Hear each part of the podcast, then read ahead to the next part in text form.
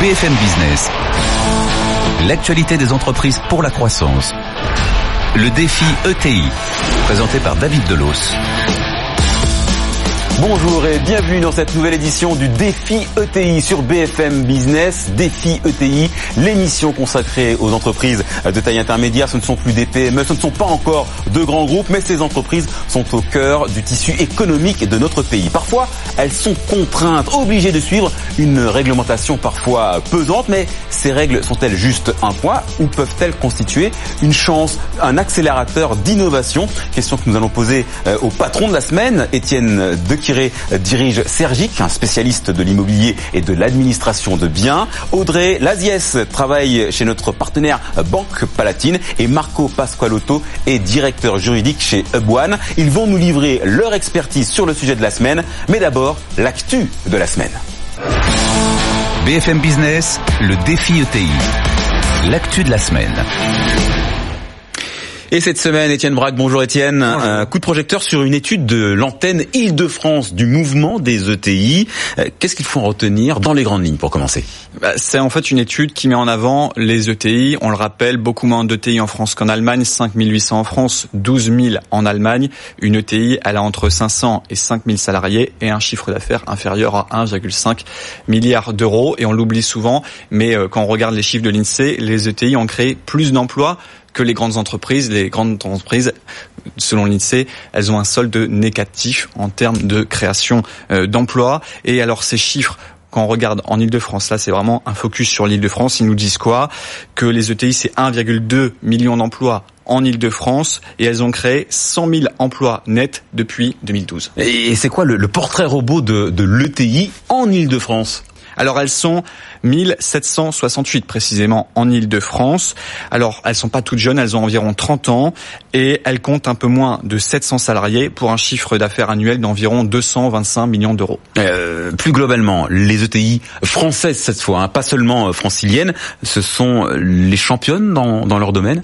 600 ETI sur les 5800 que l'on compte en France sont des leaders mondiaux dans leur domaine. Ça fait environ 1 sur 10. Et alors on en reparlera tout au long de cette saison, mais ces ETI, elles sont à l'international 39%, ils sont physiquement implantés et surtout, elles sont familiales pour les trois quarts de ces ETI. Merci beaucoup euh, Étienne et tout de suite le focus de la semaine. BFM Business, le défi ETI, le focus de la semaine. Innovation et réglementation peuvent-elles aller de pair? Une réglementation contrainte peut-elle être source d'innovation? Pour illustrer notre thématique de la semaine, on va parler immobilier. Bonjour Audrey Laziès. Bonjour David. Ah, vous êtes euh, chez euh, notre partenaire euh, Banque Palatine, directrice commerciale des professions réglementées de l'immobilier peut dire que c'est euh, votre domaine d'expertise. Et en 2014, en 2014, oui, il y a eu une, une petite révolution euh, pour les professionnels de l'immobilier. Nom de code Allure. Euh, c'est quoi la loi Allure quelle était euh, l'intention du gouvernement de l'époque Alors Allure, c'est la loi du 24 mars 2014 euh, pour euh, l'accès au logement et pour un urbanisme rénové. Ça va faire bientôt cinq ans que la loi a été votée et on en parle encore aujourd'hui tellement elle a bouleversé le monde de l'immobilier. Certains professionnels qualifient cette loi de loi monumentale puisqu'elle comporte 200 dispositions et elle s'inscrit dans un programme gouvernemental, donc du gouvernement de l'époque, qui était très large en matière de construction, avec 500 000 logements neufs par an, euh, de lutte contre l'exclusion sociale et puis également de transition écologique. si on veut traduire l'esprit de, la loi, on peut citer Cécile Duflot, hein, qui l'a porté devant le Parlement, qui disait le but de la loi Allure, c'est de réguler le marché, protéger les citoyens pour mieux construire. Alors les obligations, elles se sont concentrées sur une mesure en particulier, hein, euh, un compte bancaire par copropriété sous gestion. Euh, qu'est-ce que ça a changé concrètement euh, pour pour les administrateurs de biens? Eh bien, la loi, elle a réformé euh, les copropriétés et les professions de l'immobilier. Donc, les administrateurs de biens avaient l'habitude avant de disposer d'un compte bancaire unique pour plusieurs copropriétés. Avec Allure, ils ont découvert l'obligation d'ouvrir un compte bancaire séparé par copropriété. Donc, il faut savoir que pour certains administrateurs de biens, ça représente plusieurs centaines, voire plusieurs milliers de comptes. donc, ça entraîne une problématique de gestion de volumétrie des fonds mandants, qui est corrélé à un encadrement des honoraires par décret. Donc pour faire simple, c'est plus de comptes à gérer et des honoraires limités. Et puis quatre ans après Allure, il y a un nouveau défi avec la loi Elan et c'est 220 dispositions. Rien que ça. Euh, pour vous, le, partenaire bancaire hein, des, des syndics, est-ce que ça, ça a eu un impact Est-ce que vous avez dû travailler autrement? Forcément, puisque ce qui a changé pour la Banque Palatine, c'est l'explosion euh, de la volumétrie des comptes bancaires de copropriété et des opérations sur ces comptes. Donc, euh, en outre, Allure a comporté un, second volet dès le 1er janvier 2017 euh, qui oblige les copropriétés à, disposer, à disposer pardon, d'un compte travaux. cette mesure, elle a doublé le nombre de comptes de copropriété. Et pour nous adapter, on a dû repenser notre organisation, on a dû repenser nos process et développer de nouveaux produits de gestion de flux pour les clients et ces nouvelles contraintes, est-ce qu'elles n'ont pas obligé vos clients à s'adapter justement, à être plus imaginatifs Absolument. Euh, les ADB ont dû adapter leur business model en automatisant les opérations pour conserver leur rentabilité, euh, surtout dans un contexte de taux historiquement bas. Donc on a observé euh, de la part de nos clients et des professionnels de l'immobilier qu'ils avaient imaginé des nouveaux modes de distribution qui sont orientés vers le digital, ce qui confirme que le renforcement de la réglementation peut rimer avec innovation. Ah, on va voir ça tout de suite avec l'ETI de la semaine. De la semaine, c'est Sergique. Et justement, Sergique, c'est l'un des leaders de l'administration de biens. Portrait d'entreprise signé Étienne Braque. Syndic, gestion locative et bien sûr transactions immobilières, Sergic est désormais le quatrième acteur du marché de la gestion et de l'administration de biens en France. Tout est parti en 1963. Depuis, c'est plus de 700 salariés, un chiffre d'affaires proche des 67 millions d'euros en 2017 et le groupe continue de se développer dans les territoires. Après une présence à Paris depuis plus de dix ans, Sergic s'installe à Marseille, Bordeaux ou encore Lyon et plus d'une quinzaine d'agences vont ouvrir leurs portes dans les quatre années qui suivent. Un développement qui passe aussi par le digital avec depuis plus de cinq ans Syndic One, un syndic en ligne qui se prétend leader sur le marché. Autre axe de développement, la résidence pour seniors et pour étudiants. Autant de pistes qui permettent aujourd'hui à Sergic d'afficher une croissance à deux chiffres. Et Étienne Dequiry est avec nous. Bonjour. Bonjour David. Vous êtes le président du directoire et le directeur général de euh, Sergic. On l'a entendu, hein, euh, virage euh, digital amorcé il y a quelques mois, quelques années. Un virage obligé avec l'entrée en vigueur de la loi Allure Virage obligé, c'est sûr, euh, lié à la loi, euh, comme ça a été dit précédemment, c'est-à-dire une adaptation à la législation, euh, lié aussi à beaucoup d'autres contraintes, hein, l'évolution du marché, des usages, des utilisateurs et des technologies qui ont totalement bouleversé aussi le marché. Donc c'est un ensemble de choses qui nous ont convaincus qu'il fallait absolument accepter l'innovation.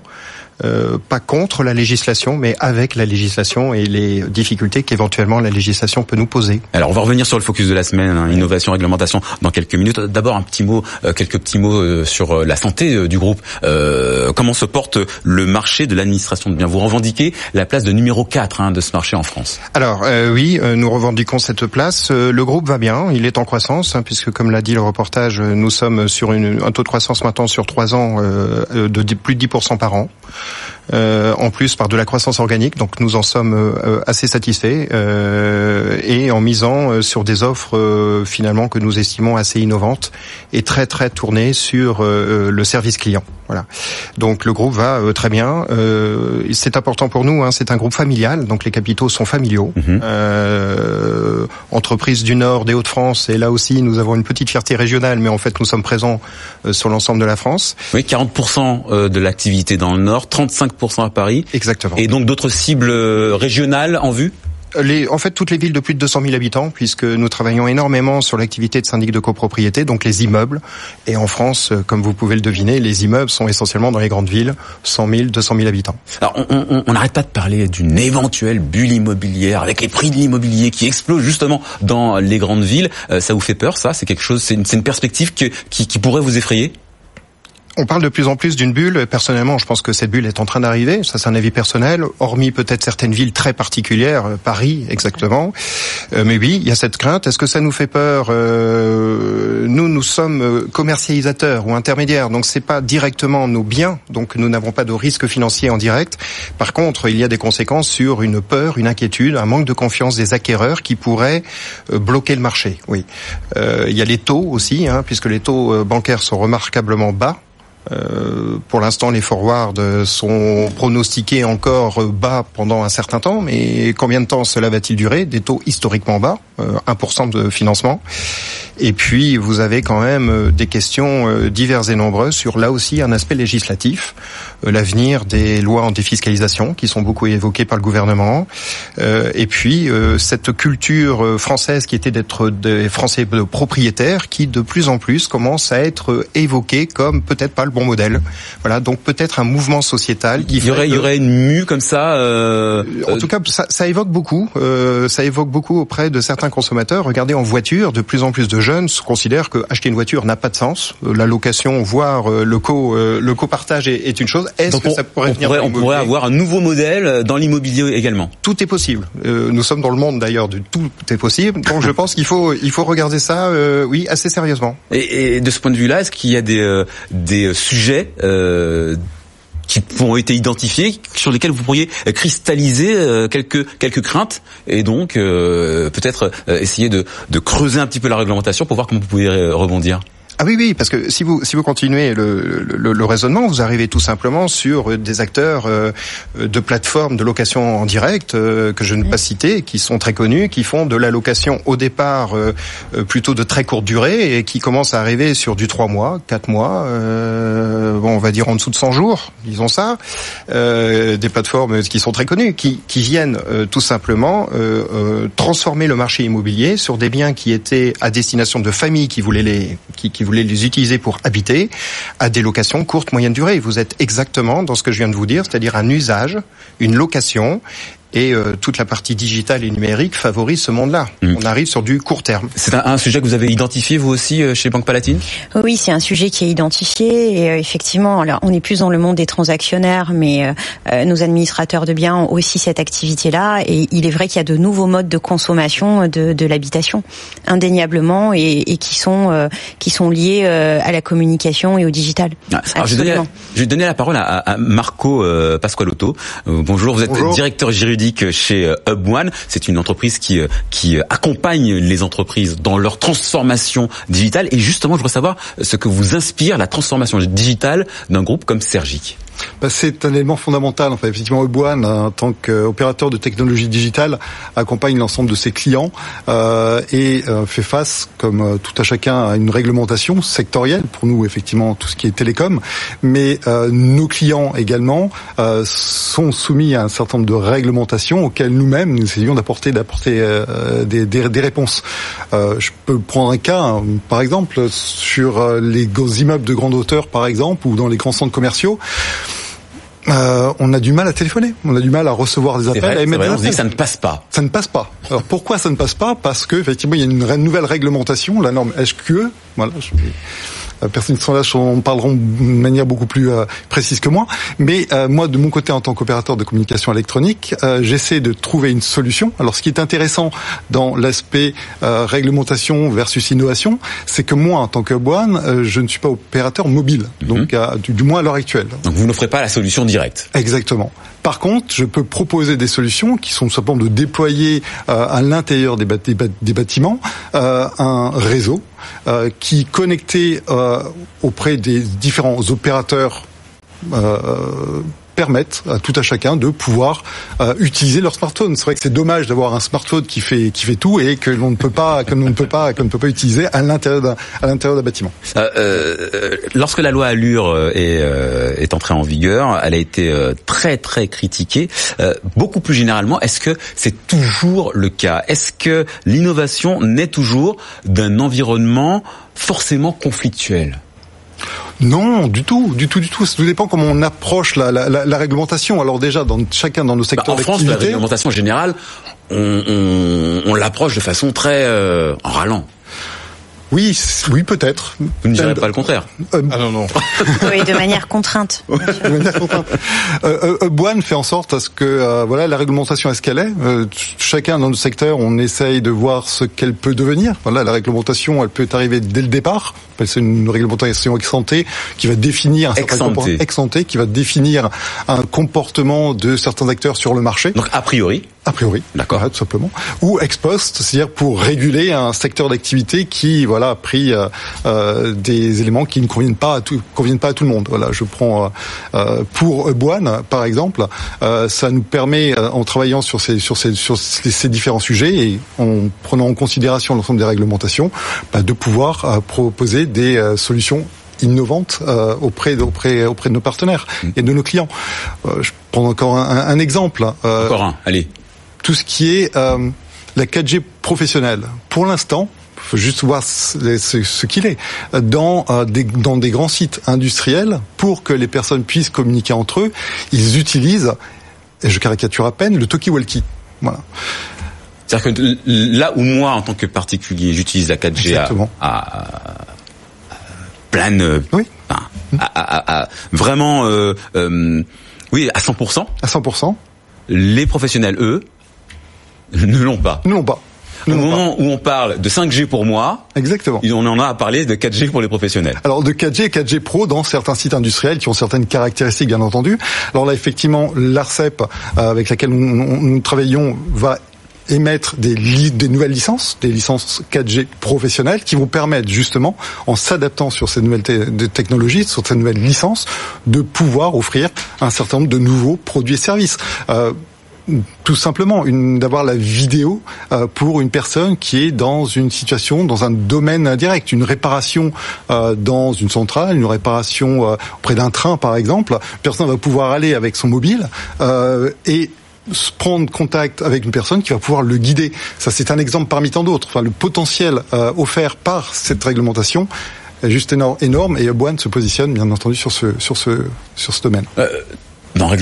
Dans, réglementation contrainte, pardon, il y a contrainte. C'est toujours une contrainte non, c'est pas toujours une contrainte. Si on prend l'exemple de la loi Allure, elle a permis quand même plus de transparence euh, sur le marché. Donc elle a, elle a, elle a également quelques vertus. Elle a également eu la vertu de professionnaliser les acteurs. Donc ça, c'était important aussi. Euh, et elle a entraîné une concentration des acteurs, en revanche. Euh, vous l'avez senti ça? Vous l'avez vécu comment euh, justement euh, cette, cette transformation? Mon regard, mon je, je, vais, je me permettre de compléter. Oui, la, la loi Allure a essayé de d'assouplir de, quelque part, notamment la loi précédente. Euh, donc d'ouvrir un petit peu euh, certaines certaines euh, difficultés. Donc il y a eu de l'assouplissement en même temps qu'il y a eu plus de contraintes. C'est comme ça que j'interprète la loi Allure, qui est de dire peut-être que la loi précédente était un peu un peu rigide, donc on va peut-être un peu ouvrir les chakras. Mais pour moi, la législation, par définition, son rôle, c'est quand même de fixer des contraintes. Mhm. Quand même son rôle. donc espérons qu'on en ait le moins possible, mais il en faut. sinon, il n'y a plus de règles, il n'y a plus de mhm. protection. Donc la loi au départ est quand même une bonne chose. Je rappelle c'est quand même un événement important. Mais ça reste une, ça reste une, une contrainte, c'est sûr. Non, pas la réglementation en tant que telle, euh, elle n'est pas forcément uniquement pour imposer des contraintes. Tout dépend des secteurs d'activité, bien entendu. Mais pour moi, soit elle empêche, soit elle oblige, soit elle favorise. Mm. Et en fonction euh, de d'où elle se situe et ce qu'elle souhaite faire. Encore une fois, la réglementation est là pour permettre à tout à chacun de pouvoir obtenir quelque chose, de favoriser la concurrence entre les acteurs d'un marché. la, la question est quasiment philosophique, mais certains affirment qu'il faut légiférer euh, fortement pour forcer justement les entrepreneurs à innover. Est-ce que vous adhérez à cette idée, Étienne de Quiré? Pour moi, cette question-là est un peu abscon. Euh, je pense qu'il faut innover pour euh, à la fois survivre, tout simplement. Donc euh, personnellement, euh, je pense que je n'ai pas besoin euh, de loi pour dire on a, que Sergic doit innover. D'accord. C'est une obligation. le monde bouge mm. énormément, donc j'ai pas besoin de du législateur pour me fixer des règles, éventuellement m'aider, m'accompagner. beaucoup de choses à faire du législateur, mais au contraire me faire un terrain le plus lisible possible. donc non, je, je, ne le pense pas. Et je pense aussi que la législation n'est pas forcément un frein à l'innovation, ou en tout cas un, un frein bloquant bloquant. Voilà. Euh, si ce sont des contraintes, de là être un frein, euh, je pense qu'on peut quand même innover, même dans un environnement réglementé, comme vous l'avez très bien expliqué. Je pense que l'administration de biens, on est dans un monde des plus réglementés en France. Oui, oui, oui. Oui, on a exactement les mêmes problématiques dans la banque, hein, euh, dans un environnement réglementé, de plus en plus réglementé, mais où l'innovation n'est pas forcément liée à la réglementation. C'est d'abord une question de survie pour conserver son positionnement de leader, et puis de développement continu au service des clients. Donc c'est une une, une volonté qui est indépendante de la réglementation et qui est obligatoire pour qu'une entreprise progresse et survive même hein, aujourd'hui. Non, Marco, parce que c'est ça, l'entrepreneur doit, doit innover et s'affranchir des réglementations pour pour avancer. Alors, je dirais que ça n'est pas à la réglementation d'innover. C'est pas son rôle. Elle est là pour fixer un cadre, charge à chacun dans son domaine d'activité d'innover sur ce cadre. Et euh, la réglementation, elle ouvre des perspectives qui sont juste énormes. Il suffit juste de se poser, euh, de réfléchir et de voir comment euh, comment s'organiser. Euh, donc non, pour moi, je suis tout à fait d'accord avec euh, les personnes qui sont autour de cette table. Bien au contraire, la réglementation permet d'innover. Alors, vous, vous disiez que euh, tout dépend du secteur. Est-ce qu'il y a des secteurs où justement la réglementation euh, permet plus d'innovation que d'autres euh, dans un monde où on l'a vu, hein, les technologies avancent à marche forcée? Pour ce qui me concerne, le secteur des, des, des, nouvelles technologies, le secteur des, des communications électroniques, quand la DSL est arrivée, ben une entreprise de communication électronique a sorti une box c'est juste disruptif à ce moment-là et voilà ce que sont devenus euh, les box auprès de l'ensemble des opérateurs par exemple euh, et on n'en est qu'aux prémices de ces éléments-là. La, réglementation, elle dit juste, je ne veux pas qu'il y ait un seul et unique opérateur qui garde l'ensemble, faisant en sorte que il y ait de la concurrence. Et qui dit concurrence dit innovation, parce que euh, si chacun propose la même chose, voilà, ça ne pas besoin de un mot, Étienne Oui, sur la réglementation, justement, est-ce que la réglementation favorise certains systèmes, euh, particulièrement sur la rénovation énergétique? Parce que là, c'est très clair, la, la réglementation impose, mhm. et c'est peut-être un contre-exemple de ce que nous disions avant, c'est-à-dire que là, il y a un choix politique. La réglementation dit il faut bouger sur les bâtiments mhm. euh, moins énergivores. Euh, actuellement, là, on parle de, de, de, de pollution à Paris euh, et dans les grandes villes. Donc, vous voyez, c'est concret. Là, c'est un choix politique. Donc, euh, la législation nous impose pour d'autres raisons. Et puis, il y a aussi le côté sociétal. Euh, ne serait-ce que la loi Elan qui nous oblige à nous positionner, nous, chefs d'entreprise, dans un rôle RSE. C'est bien une démarche politique qui nous impose. Je pense que RSE pour responsabilité, sociale, et, environnementale. et environnementale, si exactement. Voilà. Donc vous avez euh, ce rôle, cette mission, qui est repris d'ailleurs dans la loi Elan, puisque dans la loi Elan, maintenant, il est proposé de tout simplement inscrire presque dans le cabis, hein, dans, la raison d'être, notre rôle dans la société. Donc, euh, vous voyez, ça va assez loin. Mais euh, oui, ce sont des domaines où vous voyez bien la législation essaye de nous de nous pousser un peu sur des schémas, mais qui, pour moi, sont des, des choix de société, des politiques. Mm. Par contre, la technologie, la technologie elle va avancer toute seule. Elle va pas demander l'avis. Elle n'a jamais demandé l'avis des, des, des légistes, enfin des, du, du, du, législateur, pardon. Et, euh, ça, ça avance. et, la loi essaye plutôt de, de, de, tenir le bloc de manière homogène au niveau des technologies. Je peux prendre un mot? Un, exemple, enfin sur le sur le sur sur ces sujets-là, euh, on entend parler de RGPD, tout ce qui est réglementation sur les données personnelles. Il y a des réglementations qui s'appellent la loi Nice qui vient imposer un certain nombre de contraintes sur les systèmes d'information. Euh, soit, comme je viens de le dire, on peut considérer ça comme étant une contrainte, soit on peut proposer une alternative qui est de dire comment, dans le cadre de ces contraintes, je peux proposer euh, des solutions. Euh, Boine, par exemple, euh, en, en, termes de cybersécurité, c'est un de nos, de, de, de, nos métiers également, nous allons Boine déploie ce qu'on appelle un, un, service qui permet de gérer les flux et de s'assurer qu'il n'y ait pas d'attaque virale mhm. auprès, auprès d'une entreprise. donc c'est une problématique réglementaire auquel on apporte une, une, une, réponse euh, pratique simplement. Audrey Laziès, est-ce oui. que c'est pas une façon euh, de euh, innover Ce que ça veut pas dire quand on est banquier, quand on est entrepreneur, ça veut pas dire être plus agile, tout simplement. Oui, on parle beaucoup de fonctionnement en mode agile. Hein. C'est un mot qui est très à la mode aujourd'hui.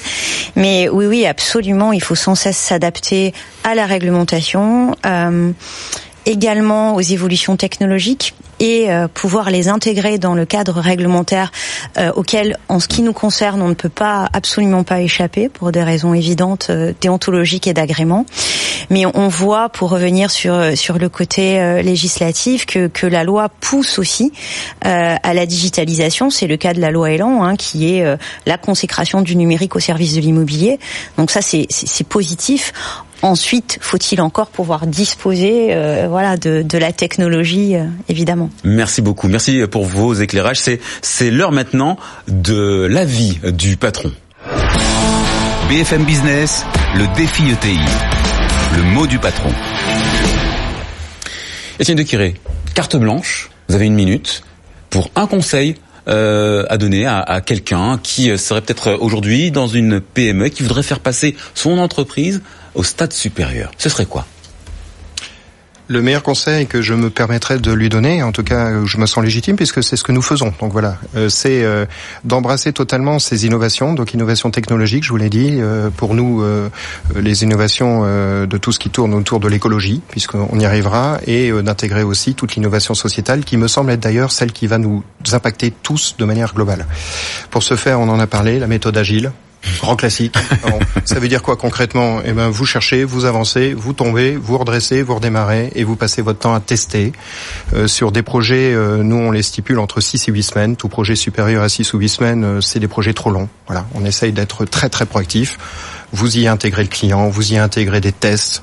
Bref, nous sommes en ne pas avoir peur de se tromper. De toute façon, vous allez vous tromper, donc il faut l'intégrer totalement. Voilà, et considérer euh, la législation comme une contrainte. Euh, je, je, ne dédie pas tout ce qui a été dit. Hein, ça n'est pas qu'une contrainte, mais peut-être l'estimer comme une contrainte. Et vous savez, souvent les entreprises évoluent sous contrainte. C'est quand il y a une contrainte qu'elles s'obligent à bouger. Donc euh, moi, je me suis mis vraiment, et c'est peut-être le meilleur conseil que j'ai à vous donner, c'est considérer la loi comme une contrainte en disant, ben voilà, elle nous a imposé des, des, des éléments supplémentaires. Mm. Comment faisons-nous pour bouger? Et à ce moment-là, vous allez peut-être, j'en suis même un peu convaincu, vous allez être euh, assez euh, fasciné de découvrir qu'il y a des nouvelles technologies qui vous donnent des solutions. Vous avez des nouveaux modes d'usage qui vous donnent des solutions. Euh, je pense que c'est voilà comme ça que le monde va évoluer pour les entreprises. Merci Étienne de Quiré de, de Sergic. Merci également à, à Marco Pasqualotto de Hub One et à Audrey Laziès de chez Banque Palatine, la banque des ETI, notre partenaire. Défi ETI, c'est fini. Merci d'avoir été fidèle à ce rendez-vous. On se retrouve la semaine pour de nouveaux défis sur BFM Business. BFM Business, le défi ETI, l'actualité des entreprises pour la croissance.